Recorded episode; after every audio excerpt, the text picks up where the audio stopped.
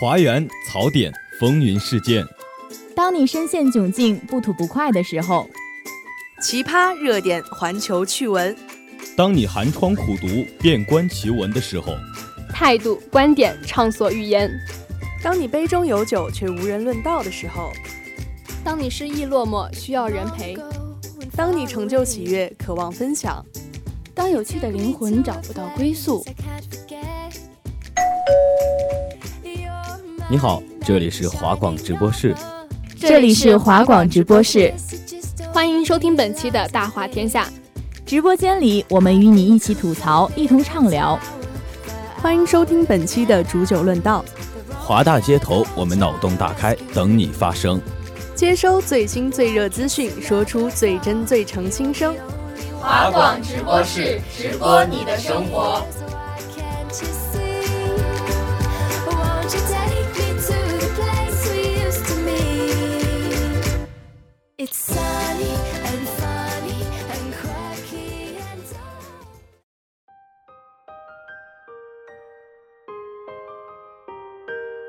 十三岁的妮娜是瑞贝卡的女儿，她很脆弱，身体有点超重，情绪一直不太好。瑞贝卡说，上三年级时，妮娜就开始讨厌自己，开始谈到自杀的话题，经常沮丧及注意力不集中。那怎么办，妈妈？我是一个既不健康又不漂亮的孩子。不要担心，我的宝贝，身体会健康的，你也会变漂亮的。妮娜是最可爱的小孩子呀。可是我身边的朋友都不喜欢我，我不知道该怎么办。是不是去了天堂就不会有这些坏人了？不要瞎想呀，小妮娜，你会好起来的，一切都会变好的。妈妈爱你。这时候，妮娜已经需要每周进行定期的咨询，并接受持续的治疗。他曾央求了几个月的时间，最后母亲才同意他在微博上申请一个账户。瑞贝卡想让女儿通过网络交朋友，也许是不错的。毕竟妮娜还是个敏感的女孩，很需要情感交流。读到七年级时，妮娜开始变得肥胖超重，不过也活泼了起来。她会和其他同学一起打排球，在学校里，排球队队员是仅次于足球队的风云人物。妮娜还会模仿师姐们的时装打扮，有时候她的眉毛油涂的太多了，把自己画得像个浣熊。偶尔，她还会愉快地接受足球宝贝的邀请，在午饭时坐在最显眼的地方吃饭。可是，这些春风得意的时候，到了体育课就全部不见了。妮娜不得不把大号的衣服脱掉，换上运动衫和 T 恤，这时就会传来同学们辱骂的声音。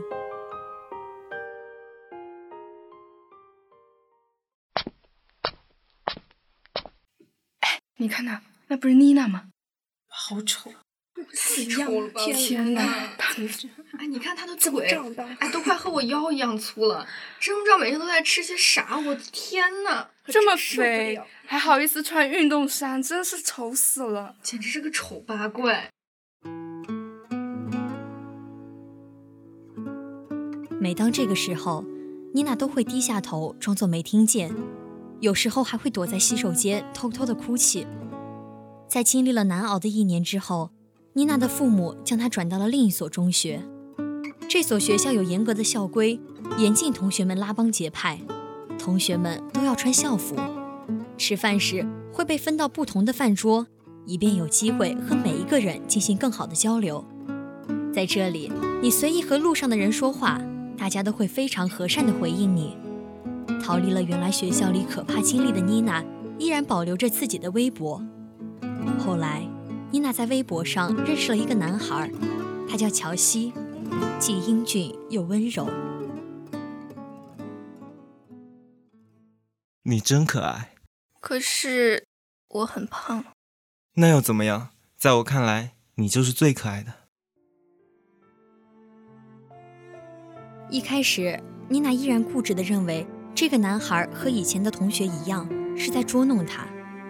可是，五个月过去了，乔西依然执着的每天和妮娜聊聊天，时不时还夸一夸她可爱。这让一向自卑的妮娜心里若有若无的升起一丝希望。她想，这个男孩是不是真的喜欢自己？可是，在持续了六个月之后，乔西突然翻脸，说他卑鄙，同学们都觉得他很肮脏。很多其他人也加入了这场网上暴行，骂他肥婆、丑陋。多个女生也自称是乔西，通过微博给妮娜发信息，称很讨厌她，并不断的羞辱她。这些不明就里的女生不断跟帖，残忍的落井下石。一开始，十三岁的妮娜开始还击，用她能想到最难听的话语来侮辱那些人。可是这些却使得对方变本加厉的报复。更加恶毒的咒骂通过网络铺天盖地的袭来，妮娜脆弱的自信心受到了极大的考验。终于有一天，妮娜无法继续忍受了，她拿起了电话，拨通了妈妈的号码。妈妈，这些人太恐怖了。打完电话后一个小时，这位十三岁的小姑娘就跑进卧室。在壁橱的横梁上用皮带自杀。瑞贝卡说，女儿以前也经常受到这种网络暴力，多年来一直渴望有男生喜欢自己。乔西的变脸对她来说打击太大了，遭遇了巨大的侮辱后，妮娜完全绝望了。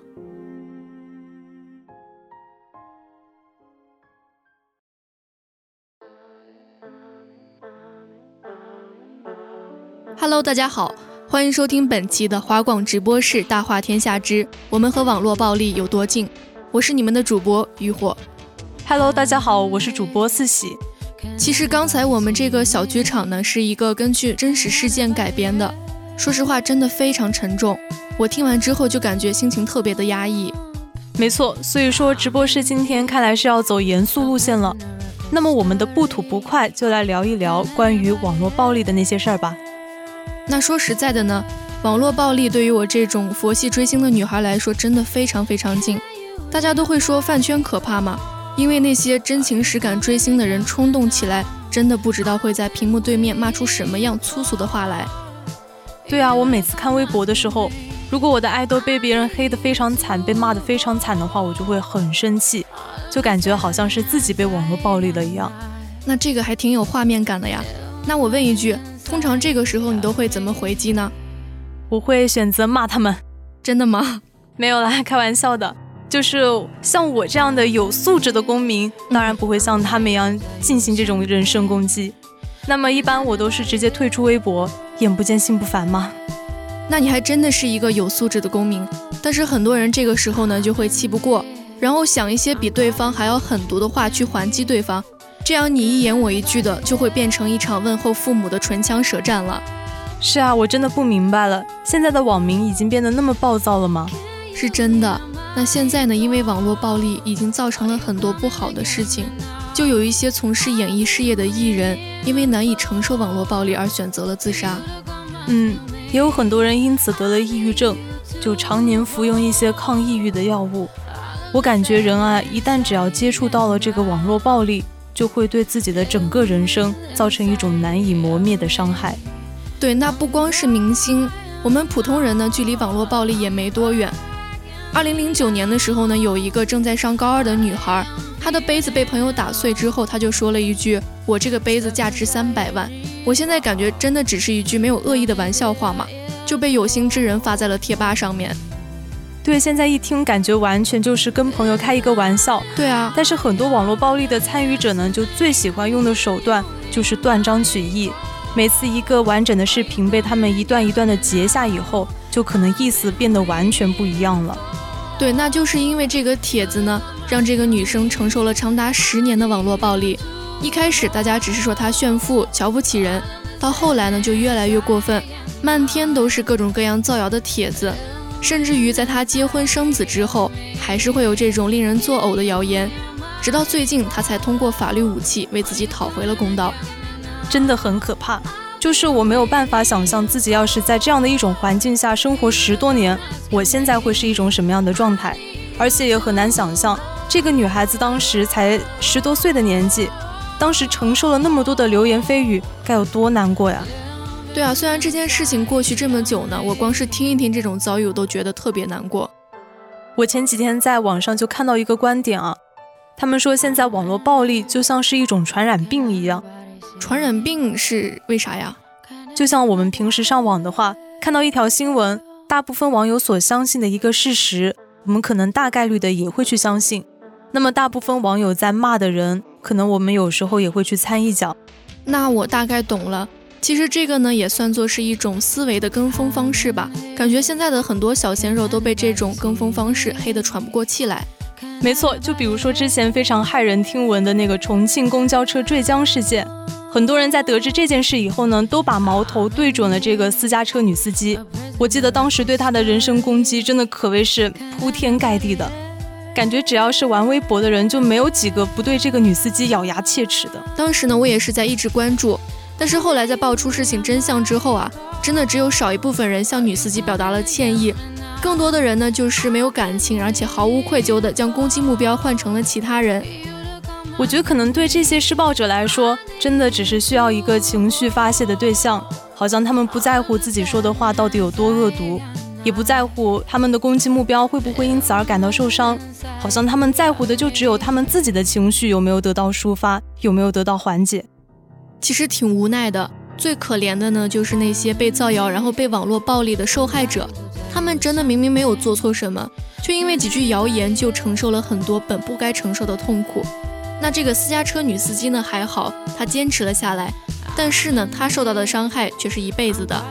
对啊，还好这个私家车女司机她坚持下来了，所以我感觉每次不管是听说一件事。呃，一边倒的谴责一方的人，还是在公布了真相之后，又一股脑的去谴责另一方的人，感觉他们差不多都是同一群人。每次说到这些的时候，我就挺气愤的。这些人呢，好像就没有自己的判断能力，而且也懒得思考，最喜欢做的事情呢就是跟风，还喜欢披着正义还有道德的外套。大家讨厌谁，我就去讨厌谁；大家要骂谁呢，我也跟着骂。其实真的就只是表面上的大义还有正气了。对啊，我觉得好歹你也是一个成年人了吧？怎么就不知道为你自己说过的话负责呢？就是要是每一个人都能在说出一句话的时候，多思考一下自己所看到的是不是事实，然后再想一想，在屏幕对面的那个人他会不会是被冤枉的，再把你所说的话里的侮辱性的成分少一些，那么整个网络世界感觉也没有那么可怕了。但是最可怕的，你知道是什么吗？是很多平时网络暴力的施暴者。根本就不觉得自己是在进行网络暴力，对啊，他们觉得自己可正义了呢。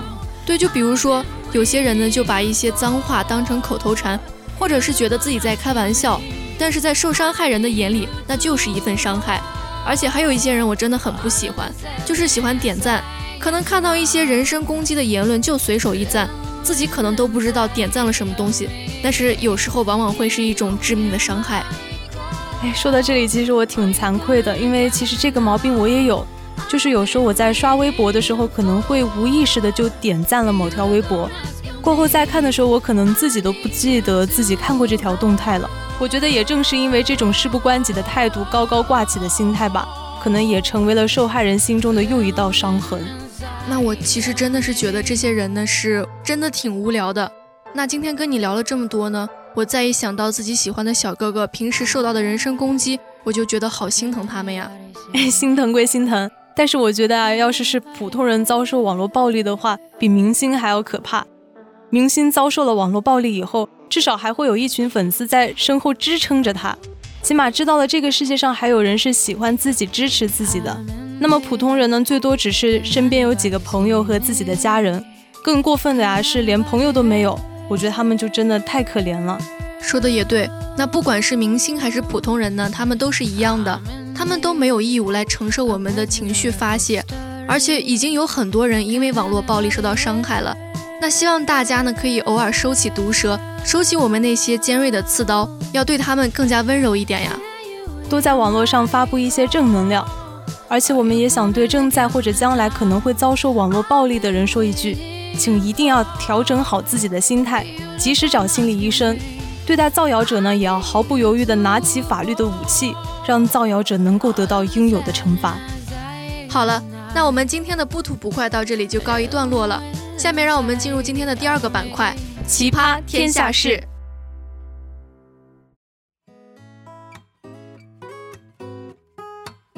大家好，欢迎来到今天的奇葩天下事，我是播音不抖音，我是播音渔火。那刚刚呢，我们聊到的网络暴力是比较沉重和严肃的话题，接下来就轻松一点儿，因为我们录节目的当天呢是六一儿童节嘛，虽然晚了点儿呢，我们直播室也是在这里给各位听众朋友们送上迟来的六一儿童节祝福，祝大家六一儿童节快乐。那虽然呢，我们经常被称作是叔叔阿姨了，我们呢还是保持着自己的一份童心。像六一儿童节呢，还是要过得比较有仪式感。那我呢就奖励自己，今天晚上去看一场哆啦 A 梦的电影，也算是给自己的一份礼物了吧。对，就不管多大了，我们还是要有一颗童心的嘛。对。那除了我们这些每年蹭儿童节热度的成年人呢，会互相送个礼物啊什么的，真正该过儿童节的那些儿童，就那些小朋友们啊。他们的家长也是挖空了心思的给他们准备礼物。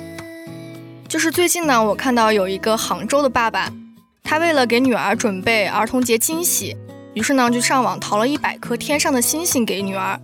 这个呢就被妻子拍下来晒到了网上。但是呢，有网友却表示啊，心是暖的，但好像有点钢铁直男了吧？这个年龄的女孩可能会更喜欢毛绒玩具。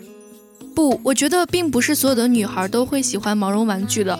反倒是我觉得这个爸爸是挺浪漫的，你记不记得之前呢？就是有一句情话，就是不论你要什么，哪怕是天上的星星，我都会摘给你。我倒是觉得这个女孩是挺幸福的。都说女儿是爸爸前世的情人嘛，那这位爸爸呢，就真的为了这个前世的小情人呢，把天上的星星都送给了她。虽然说不是真的摘下来的，但也是一份非常浪漫的心意了。而且呢，好像是这个小女孩最近一段时间。比较喜欢这类的东西，所以爸爸呢也是投其所好，讨了女儿的欢心了。爸爸妈妈了解孩子之后买的礼物才是最好的嘛，这家人都是特别的可爱。那聊完了这个呢，不得应我问问你哈，你有没有觉得我们最近的聊天总是少不了哈哈哈哈哈？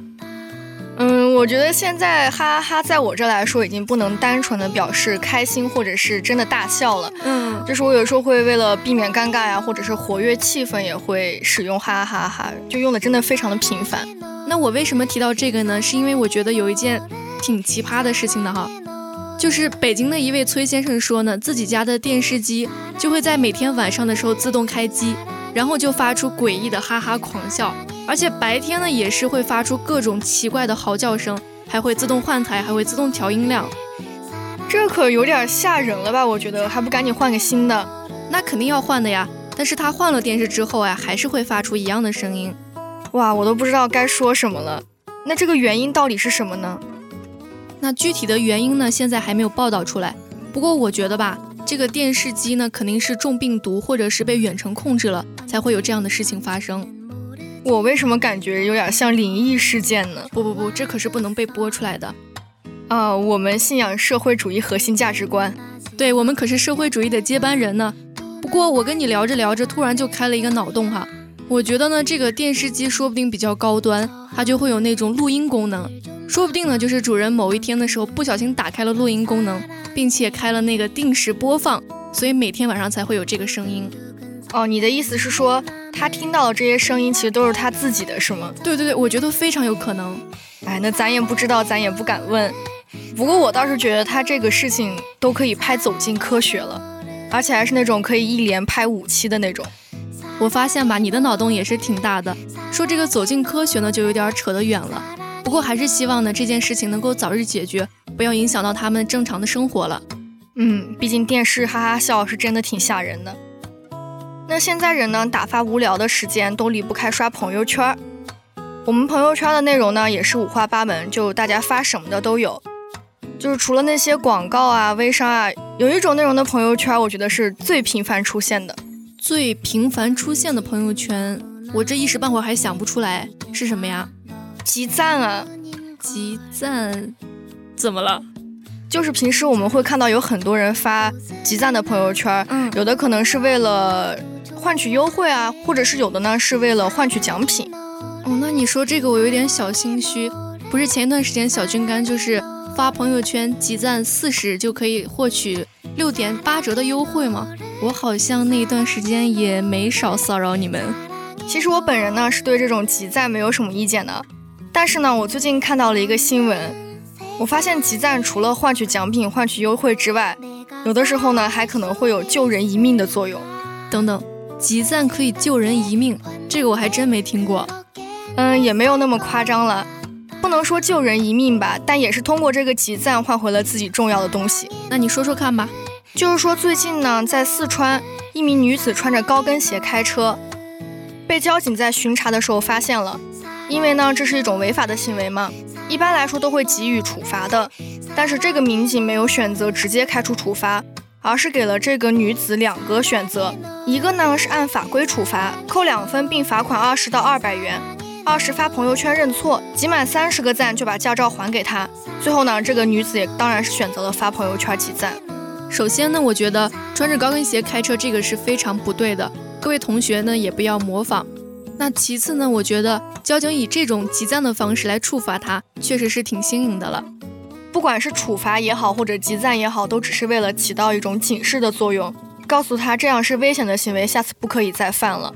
那像我这种特别爱面子的人呢，如果我在我的朋友圈发了一条这样的动态，那我以后肯定再也不会犯了。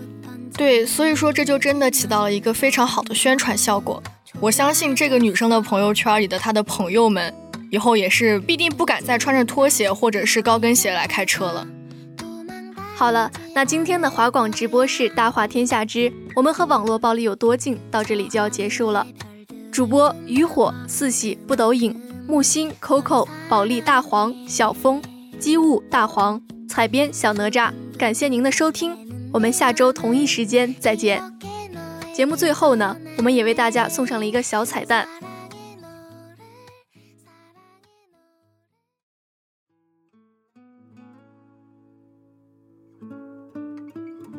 电影《三年 A 班》中有一段话说的很好，在这里分享给大家。你们已经过了可以感情用事、随意犯错的年纪，你们现在已经不可以这样随意了，要思考，思考，思考，明白吗？然后你再得出答案。所以你要更加对自己说的话以及做的事负起责任来。被刀刺了会出血，也会疼，根据不同情况也有可能夺人性命。可是当今社会忙得连这些理所当然的事都无暇顾及，怎么做会伤害对方？自己受到什么样的伤害会痛苦？我希望你们不要忽略这些，变成情感麻木的大人。动用你们的想象力，要对自己的言行负责。在做决断之前，好好冷静一下，好好问问你自己，这是不是正确的行为？你一句不经意的话。或许可以拯救某个人，但同时也可能会伤害到别人。这一点你不要忘记，千万不要忘记。你所说的某句话，就能简简单单的夺走一条生命。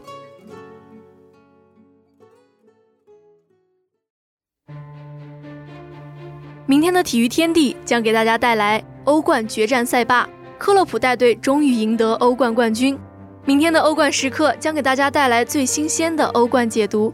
法网激战正酣，女单频频爆冷，男单三巨头一路过关斩将，究竟谁能在罗兰加洛斯称王？我们拭目以待。